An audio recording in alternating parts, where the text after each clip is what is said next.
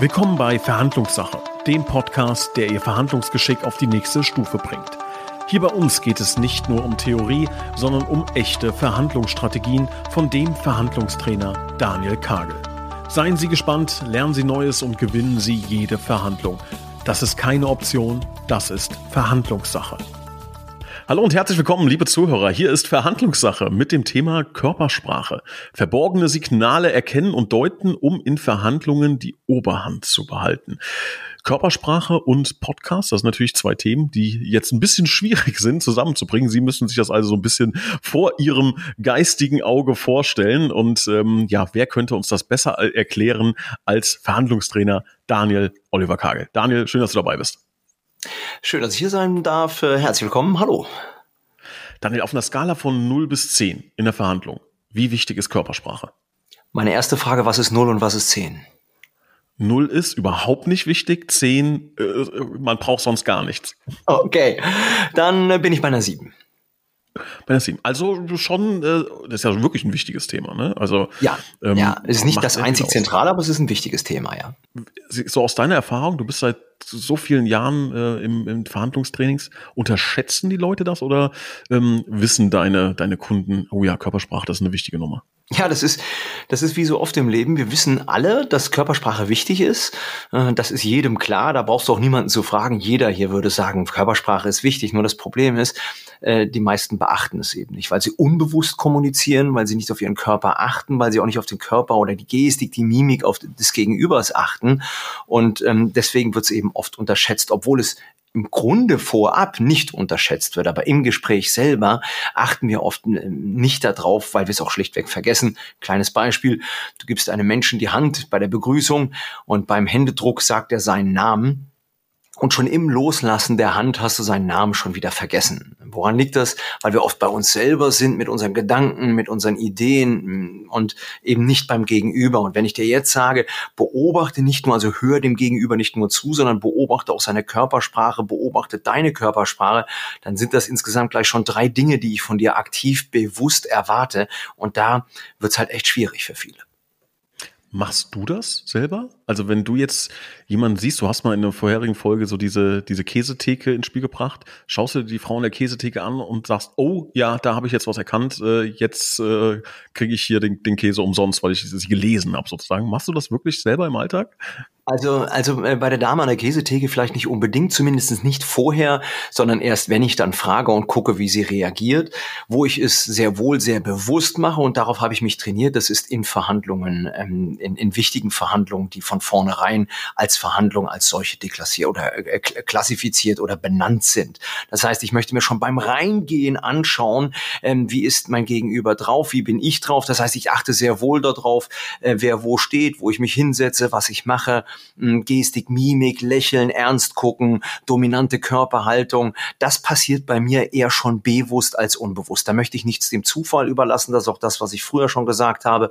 Für mich ist Verhandlung ein strukturierter, planbarer Prozess und dazu gehört auch eine bewusste Körperhaltung. Was sind denn so die grundlegenden Signale, die ähm, der Gegenüber, die Gegenüber in einer Verhandlung so sendet? Worauf kann ich da achten? Ja, also da gibt's gibt's ganz, ganz viele Signale. Ich glaube, eines der einfachsten oder der klarsten Körpersprachsignale ist Dominanz. Ähm, die Regel gilt generell, je breiter wir uns machen, desto dominanter wollen wir sein oder desto dominanter sind wir. Das heißt also, ich sage mal eher Hände äh, auf dem Schoß, die Beine übereinander, ich mache mich eher schmal, zeugt eher von eher weniger Dominanz und ähm, so, sag mal, das ist jetzt hier genau das Gegenteil, äh, äh, etwas etwas breitbeiniger, etwas mehr mehr Raum einnehmen ist eher dominante Körpersprache. Ähm, warum ist das wichtig? Das äh, hat nicht unbedingt was mit, der, mit dem Verhandlungsergebnis an sich zu tun. Das hat primär was damit zu tun, wie ich mein Gegenüber einschätze. Ein dominanter Verhandler oder eine dominante Verhandlerin behandle ich anders als jemanden, der etwas zurückhaltender, etwas introvertierter ist. Auch hier für dich gilt natürlich, wie will ich auftreten? Will ich dominant auftreten? Dann lautet die Regel, ich mache mich eher etwas breiter. Wenn ich etwas devoter erscheinen möchte, dann etwas schmaler. Also Dominanz ist etwas, worauf wir hier ähm, schon mal Wert legen können. Mm, was wichtig ist, ist, ähm, oder was noch wichtig ist, ist die Schnelligkeit, mit der du reagierst.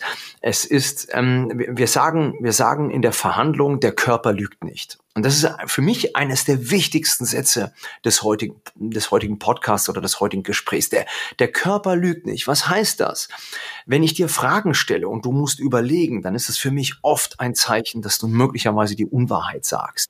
Wenn du aber direkt antwortest und dein Körper dasselbe sagt wie deine Worte, ist es für mich oft ein Indiz, dass du die Wahrheit sagst, weil der Körper eben nicht lügt. Du kannst den Körper nur ganz schwierig überlisten. Und wenn du ihn überlisten willst, dann dauert das eben ein paar Sekunden oder ein paar Bruchteile von Sekunden und das überführt dich dann meist schon der Lüge. Ich finde das ganz ähm, spannend. Das ist ja so also die absolut professionellsten Pokerspieler der Welt, ne? von denen man ja sagt, okay, die machen nichts anderes und die verdienen damit richtig Geld, dass die ja teilweise eine Sonnenbrille anziehen, um zu sagen, selbst, selbst ich als absoluter Vollprofi bin nicht Herr über meinen Körper, so möchte ich es mal formulieren, dass mir da äh, was entfernt. Das ist ja schon auch so ein Zeichen dafür, dass es ja wirklich auch den absoluten Profis passiert. Absolut. Und äh, bei po beim Pokern fällt es halt eben besonders auf, dass da die, die Profis sogar noch mit Kapuze rumlaufen, weil sie genau wissen, der Körper verrät mich. Und ich gebe dir ein Beispiel, wo das sehr schön klar wird, was vielleicht auch unsere Zuhörerinnen und Zuhörer kennen. Das ist die Sendung Last One Laughing äh, von Bully Herwig. Ich weiß nicht, die, ähm, die Staffel 4 ähm, ist hierfür ein schönes Beispiel, und zwar Moritz Bleibtreu. Bei Moritz Bleibtreu hat man sehr schön gesehen, als er rausgeflogen ist, ich musste, ich musste mich wirklich zusammenreißen, um nicht vom Fernseher zusammenzubrechen vor lauter Lachen. Äh, Moritz bleibt treu, siehst du in der Slow-Mo, dass er lacht und eine Sekunde nachdem er gelacht hat, hat er sich wieder unter Kontrolle und denkt, scheiße, ich darf ja gar nicht lachen. Ne? Was ist hier passiert? Wir nennen das idiomotorische Reaktion. Die hast du eben nur schwer unter Kontrolle. Darauf basiert diese Sendung. Nun, die ganzen Teilnehmer bei Last One Laughing wissen, dass sie nicht lachen dürfen. Ja, also eigentlich kognitiv eine denkbar einfache Aufgabe. Aber das Problem ist, dass du es manchmal eben vergisst. Ja, und das ist nicht nur Moritz Bleibtreu passiert, das ist vielen passiert, die haben gelacht und in der Sekunde haben sie festgestellt, ah, ich darf gar nicht lachen. Nur dann war es eben schon zu spät, denn die Kamera sieht eben alles. Kannst du uns denn mal so ein paar Beispiele geben für positive oder auch für negative Signale? Jetzt spreche ich mit jemandem in einer Verhandlungssituation ähm, und was kann ich denn vielleicht heute schon, schon testen, wenn ich, wenn ich das jetzt hier höre oder wenn ich das hier sehe? Was kann ich dann da mitnehmen und sagen, ah, das habe ich jetzt äh, wiedererkannt. Also klar, Kopf nicken, Kopf schütteln, das sind wahrscheinlich so die offensichtlichsten. Was gibt's denn noch so? Naja, Kopfnicken und Kopfschütteln, äh, jetzt sagst du, das ist die offensichtliche Variante, aber genau da fällt's ja eben schon schwer. Also äh, schau, wenn ich dich zum Beispiel, nehmen wir mal an, wir sind in der Preisverhandlung und ich spiele dich jetzt an die Wand, ich bin Einkäufer und ich sag zu dir, Mensch, hier, der Preis, das ist viel zu teuer, das ist eine Frechheit, äh, äh da muss was am Preis gehen. So was machen die meisten Amateure jetzt, die nicken jetzt aus der Annahme heraus, dass sie empathisch nicken wollen. Sie wollen empathisch sein. Sie nicken, ja, ich verstehe dich. Aber wie nimmt dein Gegenüber dieses Nicken wahr? Als Zustimmung. Und das ist ja genau das, was ich nicht will. Das heißt, es fängt beim Nicken schon an, dass ich mich eben schon in dieser Preisverhandlung schon direkt am Anfang unter Kontrolle habe und spüre, wenn ich Druck vom Gegenüber bekomme, dass ich eben nicht so mache, mhm, ah ja, okay, ja, ich verstehe, sondern dass ich vielleicht mal kritisch gucke. So, wichtig auch hier, dass ich eben nicht mit dem Kopf schüttel. Das heißt, wenn du mir jetzt sagst, Herr Gagel, Sie sind zu teuer, ich brauche was am Preis und ich, ich mach schon, ich schüttel schon den Kopf, während du redest, nimmst du das als Angriff wahr.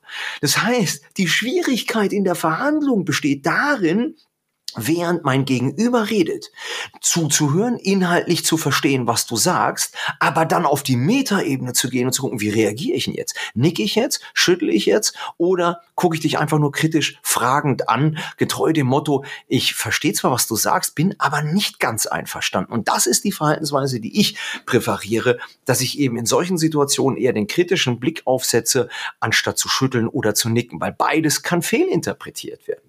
Also das ist das eine, was ich ähm, oft rate, wo, wo es schon anfängt. Also nicken und schütteln. Wann schüttelst du den Kopf und wann nickst du ihn? Das zweite ist für mich, hm, und das möchte ich, möchte ich heute den, den Zuhörerinnen und Zuhörern mitgeben, das ist der sogenannte Flinch. Was ist der Flinch? Flinch kommt aus dem Englischen und bedeutet zusammenzucken. Und ähm, auch hier leichter gesagt als getan. Wenn mir zum Beispiel jemand einen Preis sagt, ich bin jetzt Einkäufer und ich will ein Produkt kaufen, Ja? Oder ich bin in der Gehaltsverhandlung und mein Chef, meine Chefin gibt mir jetzt den ersten Gehaltsvorschlag einer Gehaltserhöhung. Dann habe ich jetzt zwei Möglichkeiten zu reagieren. Entweder äh, nehmen wir mal an, ich bin unzufrieden mit dem Angebot. Ja, wenn ich natürlich zufrieden bin, dann lache ich und äh, dann, dann ist vielleicht auch alles fein. Aber nehmen wir mal an, ich bin nicht ganz zufrieden mit dem Angebot, was mir mein Gegenüber gemacht hat. Dann gibt es jetzt zwei Möglichkeiten zu reagieren. Und die erste Reaktion wählen eben die meisten Menschen. Die sieht ungefähr so aus. Sie hören das Angebot und machen dann Folgendes. Ja, danke für das Angebot. Schwierig. Ich hätte da noch andere Vorstellungen. So. Und was weißt du, wenn ein Gegenüber so reagiert? Du weißt, dass er vielleicht nicht ganz glücklich ist, aber du weißt auch, dass hier noch Luft in seinem Verhandlungsspielraum ist. Ich gebe dir mal ein Beispiel, woran das sehr, sehr klar wird. Nehmen wir mal an, du willst deine Herzdame zum Essen ausführen. Ja, und jetzt fragst du die, nehmen wir mal an, sie heißt Sabine, ne? Sabine, Sabine, hast du Lust, mit mir essen zu gehen? Die erste Reaktion ist jetzt die, ach Nils, na, ich weiß nicht, im Moment ist gerade ein bisschen schwierig. Ja, das ist die erste Reaktion. Die zweite Reaktion ist, Sabine, hast du Lust, mit mir essen zu gehen? Nein. Sorry, Nils, ehrlich, du bist echt nicht mein Typ, du bist ein netter Kerl, aber möchte ich nicht.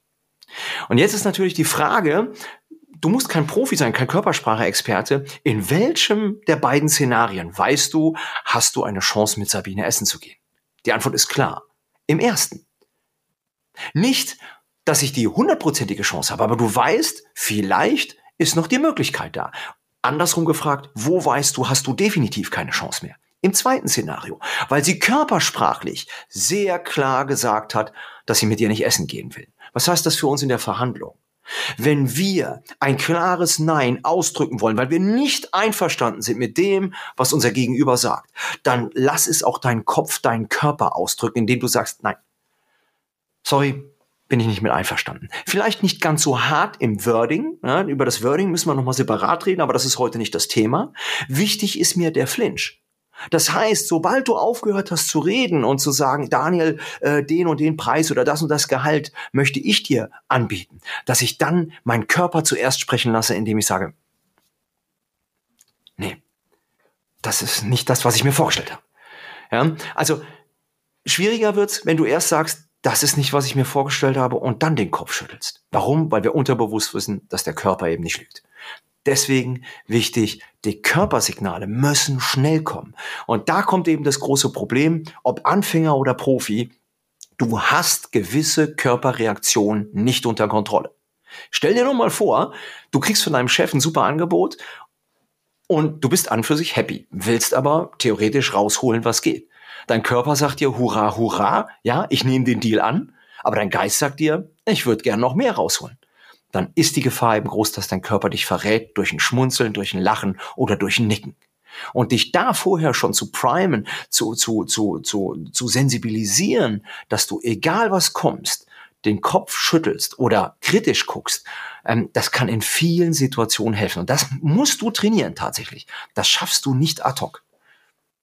Ich wollte gerade sagen, also das hört sich erstmal alles für sich natürlich leicht an. Ne? Also wir sind in der Verhandlung, ich muss dir zuhören, ich muss auch wirklich ja auch verstehen, was du da sagst. Ne? musst erstmal überlegen, ähm, was ist der für ein Verhandlungstyp? Ist der jetzt, äh, ist der jetzt dominant? Ist der jetzt, äh, weiß ich nicht, freundlich? Ist der wie auch immer? Ne? Wie reagiere ich darauf? Ich muss mir ja meine Antwort überlegen und muss mir dann nochmal auf einer Ebene oben drüber überlegen. Ich muss auf jeden Fall flinchen äh, und muss meinen Körper unter Kontrolle haben.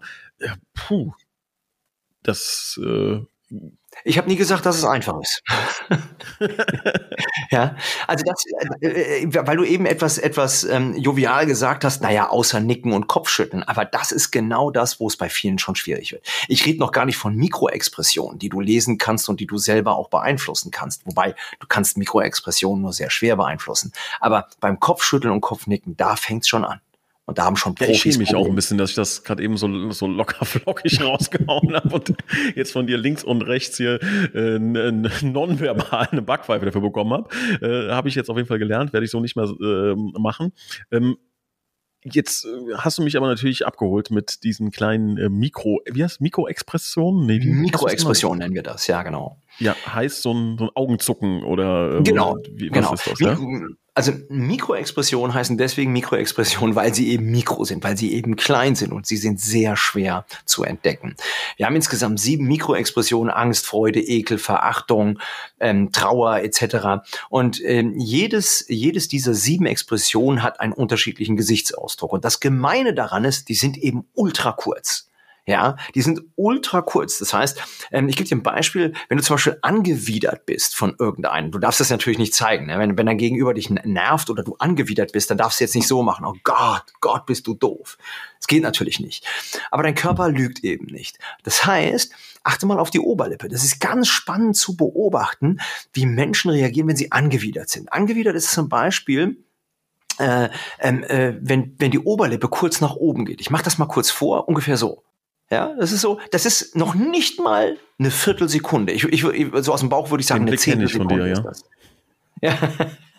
ja, also es ist eine Zehntelsekunde, diese Mikroexpression. Und dann weißt du, und, und ich achte speziell bei meinen Verhandlungen auf zwei Expressionen. Das ist Ekel und Verachtung. Ekel ist das, ja, ähm, und Verachtung ist das. Ähm, Beide gefallen mir nicht. Äh, bei beiden achte ich sehr stark darauf, was, ähm, wenn ich was sage, was meinem Gegenüber nicht gefallen könnte. Und du wirst dich wundern, wie oft ich das immer wieder mal wahrnehme. Und da merke ich schon, oh, oh, oh, oh, oh, hier bist du gerade völlig auf dem falschen Weg. Ja, ich muss adjustieren, ich muss anpassen, ich komme gerade überhaupt nicht gut an. Diese Mikroexpression haben wir, und manchmal mache ich sogar so, dass ich Menschen darauf anspreche und sage, das gefällt ihnen gerade nicht, was ich sage. Ne?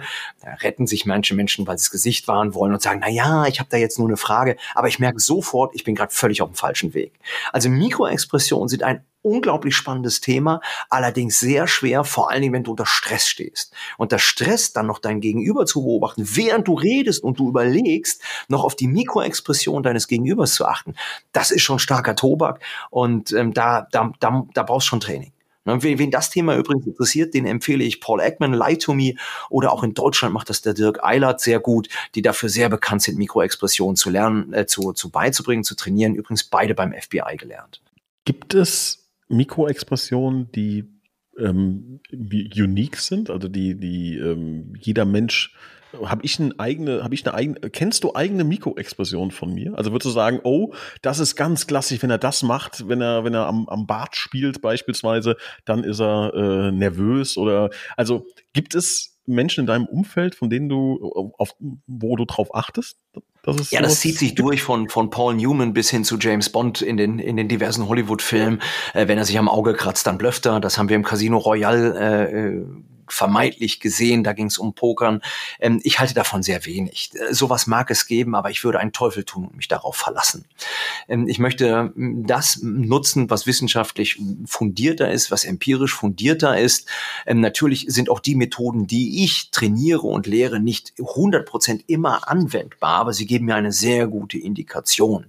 Das tun andere, ähm, andere Verhaltensweisen, andere Gestiken und Mimiken eben eher nicht. Das heißt also, ich bin auch kein solcher Körpersprache-Experte, dass ich sage, okay, wenn der Nils sich jetzt an der Augenbraue kratzt und zwar an der linken, dann lügt er und wenn er sich an der rechten kratzt, dann sagt er die Wahrheit.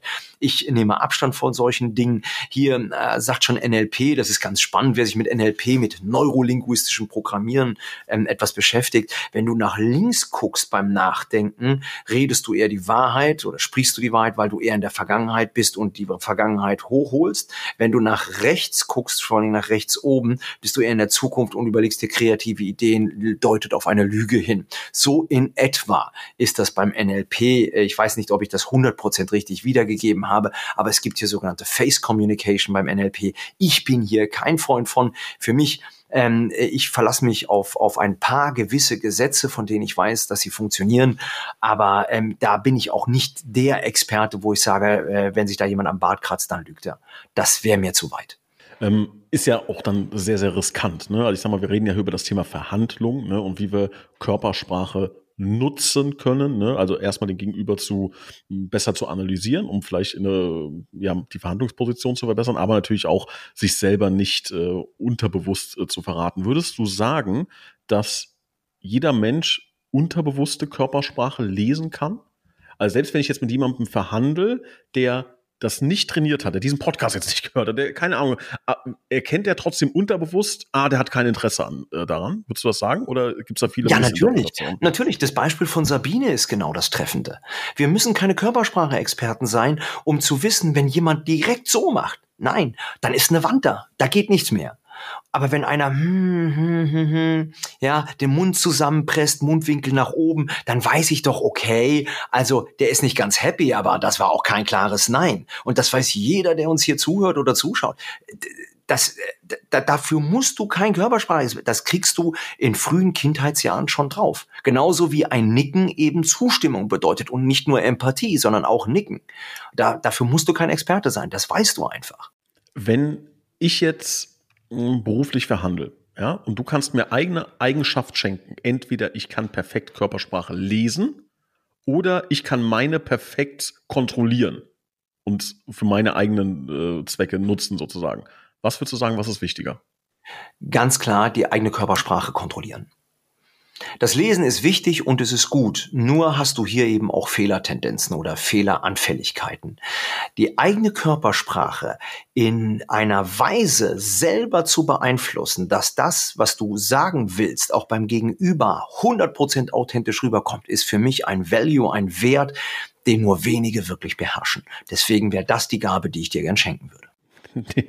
hoffen wir, dass ich irgendwann äh, bekomme. Würdest du sagen, dass Leute, die das perfekt beherrschen, es reduzieren, ihre Körpersprache wirklich reduzieren, einfach um zu sagen, okay, so wenig wie möglich und das dann gut? Ja, natürlich. Natürlich. Ähm, das merkst du eben, es wird unglaublich schwierig, wenn du mit Menschen verhandelst, die permanent gestikulieren, ja, die permanent wild gestikulieren, die sind un unheimlich schwer zu lesen und das nervt auch irgendwann. Wenn ein Mensch eher in sich ruht, aber dann ganz gezielt Körpersprache einsetzt, dann wirkt sie ja viel, viel kräftiger, viel stärker, viel intensiver als jemand, der inflationär seine Gestik und seine Mimik benutzt. Von daher, weniger ist mehr, aber das, was du machst, dann ganz gezielt einsetzen. Wenn ich als Verhandler international tätig bin, ähm, treffe ich auf verschiedene Kulturen. Ähm, jetzt gibt's, ich glaube, ein wer ist, wer ist das? Ist das, äh, es gibt, glaube ich, äh, ein Land, wo Kopfschütteln Ja bedeutet und Kopfnicken Nein. Äh, ist jetzt ein sehr überzeichnetes und, und äh, sehr überspitztes Beispiel. Ich glaube, du weißt, worauf ich hinaus will. Ähm, ja. Würdest du sagen, da sind dramatische Unterschiede, was die, was die Körpersprache angeht? Ja, sind es. Obgleich ich kein internationaler ähm, Körpersprache-Experte bin, äh, das ähm, übersteigt mein Wissen. Ähm, ich war beruflich sehr viel in Indien unterwegs, sehr viel in Asien, sehr viel auch in China unterwegs und ich habe viele Anekdoten erlebt, wo ich selber, ja, ich sag's mal so, wie es ist, auf die Schnauze geflogen bin. Was heißt das? Wenn du mit Chinesen verhandelst, also ich, ich, es gibt ja so viel Kulturen, aber ich möchte nur noch ein Beispiel geben. Wenn du mit Chinesen verhandelst, schau, ich bin 1,90 Meter groß, ähm, ich habe eine laute Stimme, ich wirke schon an sich von meiner Physis etwas dominanter. Und wenn du das bei Chinesen eben ausspielst, diese, diese physische Überlegenheit und diese Lautstärke, ähm, da fühlen die sich völlig in die Ecke gedrängt und machen komplett zu. Und da habe ich, hab ich äh, Sachen erlebt in der Verhandlung oder teilweise auf der Messe, wenn du auf der Messe Messe bist und dort in China präsentierst, die lachen dich dann nett an, klar, die sind sehr freundlich, aber ähm, annehmen von dir tun die sehr wenig. In China gilt es als Sitte, dass du eher leise redest, dass du eher wenig gestikulierst und mit deinem Körper eben nicht so dominant auftrittst. Ja, ähm, das Beispiel, was du eben gesagt hast, bei den Indern, die Inder kennen ja eher ähm, dieses Kopfschütteln als Ja, wobei das auch kein Kopfschütteln ist, sondern eher ein Kopfwackeln ist. Ähm, das sind natürlich andere Körpersprache, Signale und die gibt es in jeder Kultur. Fakt ist, wenn du ähm, mit einer speziellen Kultur verhandelst, dann würde ich an deiner Stelle mir jemanden holen, der sich genau in dieser Kultur auskennt. Also ein Südkoreaner für südkoreanische Verhandlungen und ein Chinesen eben für chinesische, um zu wissen, was sind die Do's and Don'ts? Wie wird ein Handschlag wahrgenommen? Allein der Handschlag ist ja schon wichtig. Ich habe mir zum Beispiel eine Sache angewöhnt von den Angelsachsen. Ich weiß nicht, ob du die Folge oder die Serie Suits kennst. Ich bin ein großer Fan von Harvey Specter, der ähm, eine, eine sehr, sehr, sehr charmante Art hat, Menschen die Hand zu geben. Und zwar ähm, wir Deutschen geben gerne so die Hand, ja, also etwas dominanter, Handrücken nach oben, damit drücken wir den anderen nach unten und geben dann so die Hand, nicht? Also Viele Deutschen machen das so gerne. Harvey Specter macht das so anders. Und das machen viele Angelsachsen so. Er streckt die Hand mit der Handinnenseite nach außen und er spreizt die Finger ein klein bisschen nach außen. Das heißt, ich gebe so die Hand und zeige damit, ich habe nichts in der Hand, ich habe nichts zu verstecken. Eine sehr, sehr charmante, offene Gestik, die ich auch im Übrigen nicht nur in Verhandlungen, sondern auch in Verkaufsgesprächen regelmäßig nutze, weil sie einfach charmant ist, weil sie Offenheit repräsentiert und weil sie sympathisch ist. Ähm, nun kannst du das jetzt immer machen? Nein. Es gibt Länder, wo ein Handschlag eben nicht erwünscht ist. Da wird sich verbeugt am Anfang. Ähm, oder auch als Danksagung. Da wird sich verbeugt und sich nicht die Hand gegeben. Das ist so mannigfaltig, das ist so international, dass das das Format, ähm, glaube ich, hier dieses, ähm, dieses Podcast sprengen würde. Also erstmal hochinteressant. Äh, mir äh, brennt eine Frage ähm, auf der Zunge und zwar hast du das Gefühl, dass Menschen in deinem Umfeld äh, da ein bisschen Respekt vorhaben, dass sie denken, oh, der Daniel Kagel, äh, der liest mich wie ein Buch, beziehungsweise der verhandelt mich zu Grund und Boden, also äh, in Grund und Boden. Hast du das, also merkst du das in deinem Alltag, dass Leute sich anders verhalten bei dir ja, also was ganz spannend ist, ist zum Beispiel, wenn ich pitche und wenn ich ähm, Kunden gewinne. Ähm, ich, ich kenne ganz, ganz wenig Kunden, die in den letzten Jahren sich getraut haben oder den Mut gehabt haben zu sagen, Herr Kagel, was geht denn am Preis, wenn wir Sie hier als Trainer buchen? Ich finde das immer toll, wenn jemand den Mut hat und mich dann fragt. Ähm, bringen tut es natürlich nichts, weil ich von meinem Preis nicht abweiche. Aber ähm, man kann ja auch über andere Dinge reden, wie ich schon vorher gesagt habe. Ähm, du kannst eben immer auch andere Sachen verhandeln. Und ich finde das toll, wenn man so jemanden wie mich mal challenged, herausfordert und sagt, hier, hören Sie mal, Herr Kagel, was können wir denn überhaupt hier, hier machen? Ne? Ich weiß, Sie sind Verhandlungstrainer, aber ich will, ich will was am Preis machen.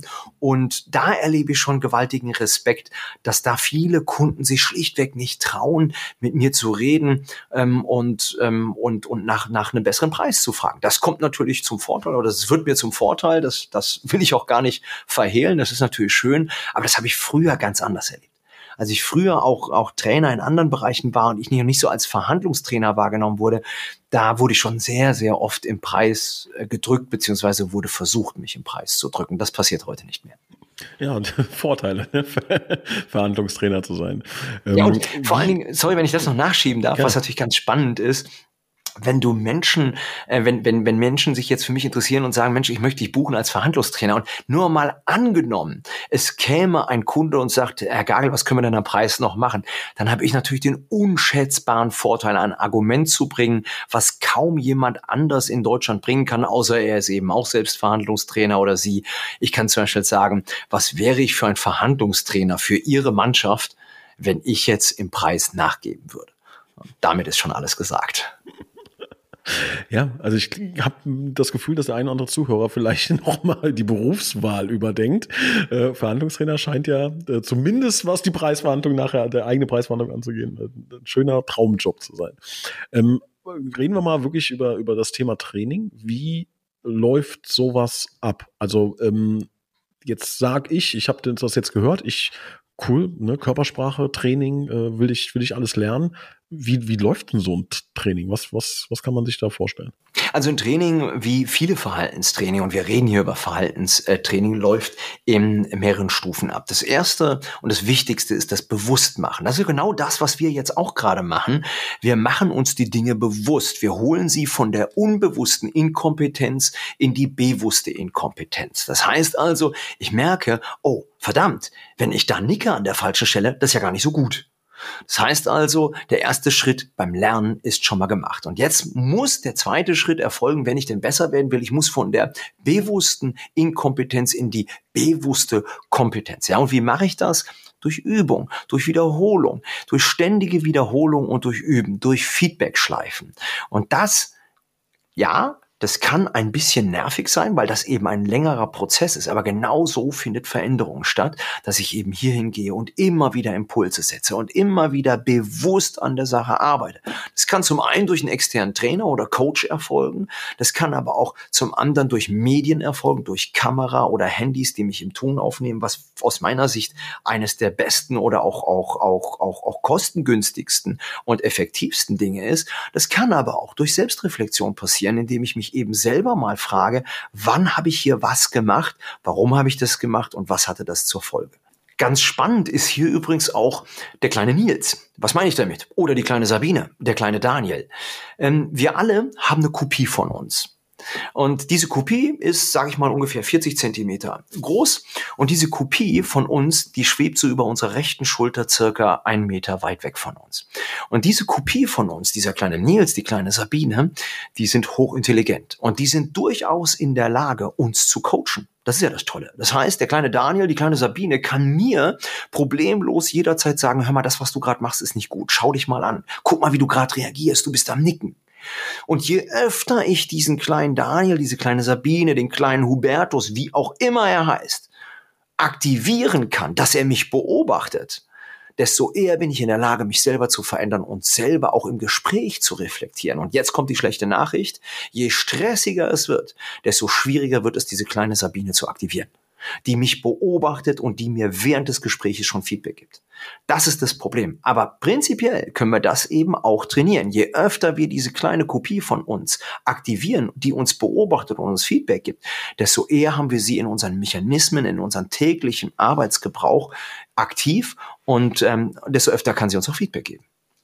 Aber das muss doch, Daniel, das muss doch automatisch passieren. Also ich kann mir nicht vorstellen, dass ich in der Verhandlung bin und ich kann ja nicht einfach mal zehn Sekunden abschalten und kann sagen, so, jetzt gucke ich mich mal von oben an. Oh, jetzt hast du die Arme verschränkt. Nee, mach das. Und der Gegenüber hat aber gerade was extrem Wichtiges gesagt. Ich war aber im Kopf bei was ganz anderem und ah, ja, ja nicht mit dem Auge zucken und ja nicht das.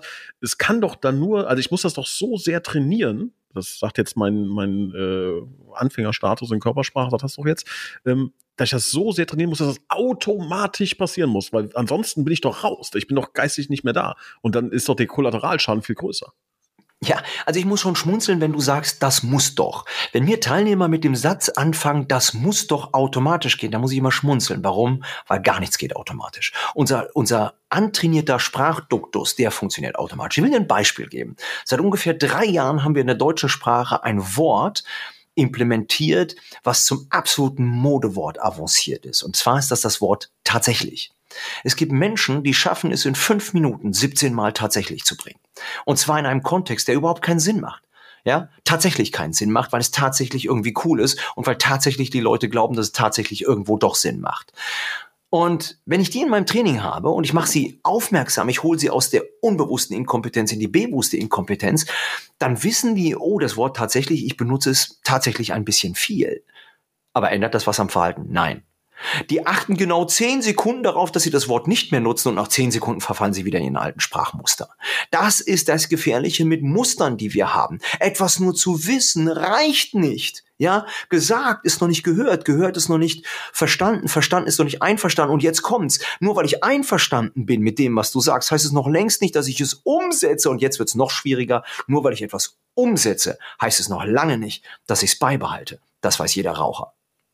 Was meine ich damit? Der Satz, das muss doch automatisch passieren, der klingt in der Theorie furchtbar schön. Aber genau deswegen gibt's ja so Leute wie mich, weil es eben nicht automatisch passiert, weil ich eben nicht automatisch die Finger von den Süßigkeiten weglassen kann, vom Alkohol, von der Zigarette und von sonstigen Lastern, die ich ebenso in meinem Leben habe. Genau deswegen gibt's ja Trainer und Coaches, weil ich immer wieder, immer wieder Themen spielen muss und sagen muss, achte auf deine Worte, hör dir selber zu. Genau deswegen. Ja, ich meinte automatisch auch mehr im Sinne von, wenn ich ähm, das trainiert habe, dann, dann kann es doch nur sein, also wenn du jetzt gut über deine Körpersprache Herr bist, ähm, dann denkst du doch nicht während einer Verhandlung nochmal darüber nach, weil dann verlierst du doch den Fokus oder täusche ich mich natürlich. da jetzt? Also wenn wir jetzt natürlich. verhandeln. Ja, natürlich. Aber dann hör, aber natürlich. kannst du parallel zuhören und parallel darüber nachdenken, wie sehe ich jetzt aus gerade. Nein, nein, ich kann nur springen, schneller springen. Ich muss halt schneller springen. Wir, wir sind nicht multitaskingfähig, die schlechte Nachricht, auch die Frauen sind es nicht. Frauen sind nur schneller in der Lage, hin und her zu springen. Und ich habe mir das auch angewöhnt, viel schneller hin und her zu springen. Das heißt, wenn ich der Meinung bin, dass ich es mir gerade erlauben kann, mal nicht so zuzuhören, beobachte ich mich selber. Ähm, das passiert, das, natürlich passiert das auch mal unbewusst, aber das Problem ist ja genau, wenn der Stress kommt, wenn der Druck kommt, wenn von außen Faktoren kommen, mit denen du nicht gerechnet hast, dann bist du so konzentriert in deinem Tunnel, dass du eben nicht mehr sagst, oh, wie sitze ich denn jetzt da, wie sehe ich denn aus? Das schaffen die meisten eben nicht. Darf ich jetzt tatsächlich sagen oder nicht? Bei mir ist es so, ich habe mir in meinem Sprachduktus eben vieles angewöhnt. Das Wort tatsächlich, grundsätzlich, eigentlich, den Konjunktiv versuche ich weitestgehend äh, zu vermeiden. Das habe ich mir antrainiert. Und wenn du es antrainiert hast, ja, dann bist du in der unbewussten Kompetenz. Das heißt, Sprachmuster, die kannst du dir schon in deine unbewusste Kompetenz reintrainieren. Aber was halt schwierig ist, ist, dich immer wieder zu beobachten und von außen dir selber Feedback zu geben. Das braucht schon eine Klarheit und eine Selbstreflexion Reflexion, die zumindest für mich auch immer wieder äh, Arbeit kostet und Anstrengung. Und das ist gerade unter Druck und unter Stress überhaupt nicht leicht. Ja, würdest du denn sagen, dass es Sinn macht, sich so peu à peu, Schritt für Schritt so kleine Dinge anzueignen? Ich möchte mal das Beispiel von dem Händedruck von vorhin aufgreifen. Ich glaube, dass es vielen Hörern geht wie mir. Der erste mache ich ab sofort auch toll, da kam direkt an. So, das, ich weiß, dass, also ich glaube, dass viele Zuhörer das gleiche Gefühl haben. So, ah ja, macht total Sinn, ist total logisch, ist auch relativ einfach. Brauche ich keinen Trainer für, der mir das beibringt. Das kann ich nachher direkt machen, wenn ich an der Käsetheke stehe. Ne? Ähm, ja. So, und mir das anzutrainieren, dann habe ich schon mal eins, habe ich schon mal eine Nummer. So, genau. und dann zu sagen, so davon schaffe ich mir jetzt so 50 Stück drauf äh, und dann ist, äh, bin ich ja schon mal einen guten Schritt weiter. Findest du die Strategie sinnvoll? Absolut richtig, genau. Wir sind jetzt beim Thema Veränderung. Wie verändere ich mich denn? Und äh, diese Bewusstheit ist das eine, aber ähm, es fängt ja schon viel früher an, was will ich denn überhaupt verändern? Auf was achte ich? Und da halte ich es mit dem alten Satz, wie isst du einen Elefanten, Slice by Slice, Scheibe für Scheibe. Und genau das ist das. In meinen Trainings erlebe ich immer wieder, dass die Teilnehmenden sagen, Mensch, das ist so viel, wie kann ich das alles umsetzen? Die Antwort ist immer gleich, Scheibchen für Scheibchen. Nimm dir diese Woche vor, den richtigen Händedruck ähm, auszuüben. Nimm dir nächste Woche vor, dich bewusst aufs Nicken und aufs Kopfschütteln zu konzentrieren. Und so machst du es eben immer weiter. Nur was passiert in der Praxis? Nach drei Wochen verflacht das Ganze wieder ab und ich verfall wieder in meine alten Muster. Da braucht es Beständigkeit und Nachhaltigkeit. Und das schaffst du durch kleine Maßnahmen durch Post-its oder dadurch, dass du zum Beispiel, wenn du hier so einen Podcast hörst oder wenn du so ein Video schaust, eben auch dir Notizen machst und die schaust du dir dann regelmäßig wieder an. Hast du noch für uns irgendwie so ein Beispiel aus, aus deinem eigenen Leben oder was du erfahren hast, wo es so eine ganz klassische, ähm, so ein klassisches Signal der Körpersprache gab. Und also ich erhoffe mir jetzt eine Geschichte von ja. äh, und du hast die Yacht äh, für 10 Euro bekommen. äh, so. So eine Geschichte. Ja, red doch mal ein bisschen weiter, dann habe ich noch Zeit zu überlegen. Ja, ja also das, okay. Ah, ich Aber du was. weißt, was ich meine. Hast ja, ich weiß. Okay, ja. ja. Also wo, wo das Thema Körpersprache wichtig war. Genau. Ja, so, also ich habe, ähm, ich bin ja Fan einer gewissen Automarke aus München und ähm, äh, dort verhandle ich regelmäßig, weil ich eben Leasingfahrzeuge habe und alle drei Jahre eben ein neues Leasingfahrzeug habe. Und ich habe eine ganz, ganz spannende Erfahrung gemacht und ich muss heute noch schmunzeln, wenn ich drüber nachdenke. Ich bin also äh, bei meinem ähm, äh, Autohändler und da geht es eben um die Leasingrate, die ich prinzipiell immer angreife, mal mehr mit mal weniger Erfolg, aber Leasingraten ähm, sind verhandelbar. Ähm, was mich natürlich auch interessiert, und das ist das, was ich im Vorfeld ja schon in anderen äh, äh, Sendung gesagt habe, ist, ich gucke mir eben nicht nur die Leasingrate an, ich gucke mir auch, was gibt's denn noch dazu? Ein Servicepaket, Winterreifen, ähm, vielleicht ein extra Leder, Gadget oder irgendwie eine Handyhalterung oder sonst irgendwas. Ich, ich betrachte immer den gesamten Kuchen. Und ein großes Kuchenstück neben der Leasingrate sind Winterreifen. Weil Winterreifen bei den Autos relativ teuer sind, äh, wenn dann noch die entsprechenden Felgen dazukommen. Ich kann mich an eine Situation in München äh, erinnern, die sehr, sehr spannend war, ähm, dass ich, ähm, wir waren also schon in der Endverhandlung, an der Leasingrate ging nichts mehr, die hatte ich also schon runter verhandelt und der Verkäufer sagte, nee, also ich kann hier noch das machen, das machen, dann ist auch Schluss. Und ich wollte aber die Winterreifen noch haben. Die Winterreifen, das waren jetzt auch, sage ich jetzt mal, 19 Zoll Felgen, das waren jetzt nicht so die riesengroßen Dinger, waren jetzt auch so, wo ich sage, die würde ich gerne mitnehmen das ist jetzt auch kein Preis äh, von vielen tausend Euro, aber das ist ein Wert für mich gewesen. Und, ähm, und da haben wir ziemlich hart verhandelt und ich weiß noch ganz genau, das war im Winter gewesen und äh, ich weiß noch genau, äh, der, der war kurz vom Feierabend, wollte auch in den Feierabend gehen. Das nutze ich natürlich immer gerne aus, wenn es jemand eilig hat. Und dann habe ich ihm eine ganz entscheidende Frage gestellt. ich habe also ich habe ich bin knallhart geblieben. Ich habe gesagt, Mensch, schade, Herr XY, lassen Sie es daran scheitern. Ja, das ist eine sehr zentrale Frage in der Verhandlung, die ich für sehr wichtig erachte, wo wir auch sehr starken Augenmerk im Training drauf legen. Und ähm, jetzt ist es wichtig, dass du dein Gegenüber beobachtest. Und was er gemacht hat, und da ist Körpersprache für mich eben zum absoluten Blockbuster geworden, er hat den Kopf geschüttelt, hat aber gleichzeitig gesagt, ja, ich würde scheitern lassen. Ja, also lassen Sie es daran scheitern und er macht das hier. Äh, ja, ich würde scheitern lassen. Und ähm, das ist für mich natürlich ein, ein sehr, sehr starkes Körpersignal. Und ich glaube, ihm ist es in, in der Sekunde auch aufgefallen, weil er fing dann kurze Zeit an, äh, kurze Zeit später an zu lächeln und sagte, ach Herr Kagel, jetzt hören Sie auf mich, lassen Sie mir doch noch ein Abendessen mit meiner Frau. Und dann fing er an rumzudrucksen. Und das war auch alles charmant und nett. Am Ende habe ich die Felgen bekommen mit den Reifen. Ähm, und wir haben uns gütlich geeinigt. Er konnte Feierabend machen und ähm, ich bin zufrieden nach Hause gefahren. Also da ist mir Körpersprache ähm, nicht zum ersten Mal, aber das ist ein sehr schönes Beispiel, wie Menschen ihre Körpersprache eben wie Moritz bleibt treu nur sehr schwer unter Kontrolle haben. So, ein bisschen wie, gibt so viele amerikanische äh, Comedy-Filme, wo, glaube ich, so eine Szene auch auftaucht, ne, wo man, dann gehe ich jetzt. Und dann ja, geht man so aus genau. der Tür raus zu beim Autohändler und kommt er mir nachgerannt oder nicht? Ja, okay, ja, aber genau, das genau. haben wir schon mal gelernt. Schwierig ist, glaube ich, wenn, äh, also wir müssen den, den äh, Podcast, glaube ich, ähm, reduzieren. Es darf ihn ja nicht jeder Mensch auf der Welt hören, ne? weil sonst wäre ja, ja das ganz alle wären, naja. wenn alle Verhandlungstrainer wären. Ja, das Schöne ist ja, gehört ist ja noch nicht verstanden. Verstanden ist noch nicht umgesetzt, umgesetzt nicht beibehalten. Verstehst du? Das ist ja das Schöne. Etwa, wie viele von unseren Hörerinnen und Hörern hören Podcasts und wenn ich die nach einem Jahr frage, hör mal, was hast du dir behalten? Äh, das ist gar nicht so viel. Das heißt, entweder regelmäßig hören oder eben ins Coaching oder Training, damit das, was man gehört hat, sich verfestigt. Es gibt neurowissenschaftliche Studien und ähm, die sind sehr fundiert. Die sagen, nach einer Woche hast du 30 Prozent von dem, was du gehört hast, beibehalten. 70 Prozent hast du wieder verloren. Und nach der einen Woche geht es weiter bergab. Kannst dir vorstellen, wo du nach einem Jahr bist, wenn du es nicht wiederholst und auch in der Praxis umsetzt. Was auch sehr hilft übrigens, liebe Zuhörer, ist diesem Podcast eine 5-Sterne-Bewertung zu geben. Auch gerne mal einen Kommentar da lassen, wenn es Ihnen äh, gefallen hat. Wenn Sie ähm, ja da Fragen haben, Rückfragen haben, freuen wir uns sehr. Oder vielleicht an die eine oder andere Person, für die das Thema auch interessant sein kann, das Ganze gerne mal weiterleiten. Lieber Daniel, ich bitte dich nochmal, das Thema rund zu machen. Ähm, was haben wir vergessen? Was ist das Wichtigste zum Thema Körpersprache in Verhandlungen?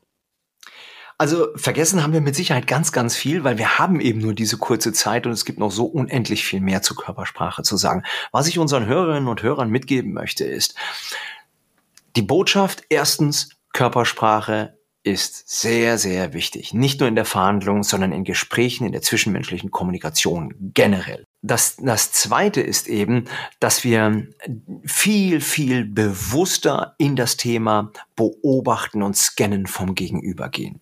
Nicht nur vom Gegenüber, sondern auch von mir selbst. Bewusstheit ist hier das Zauberwort.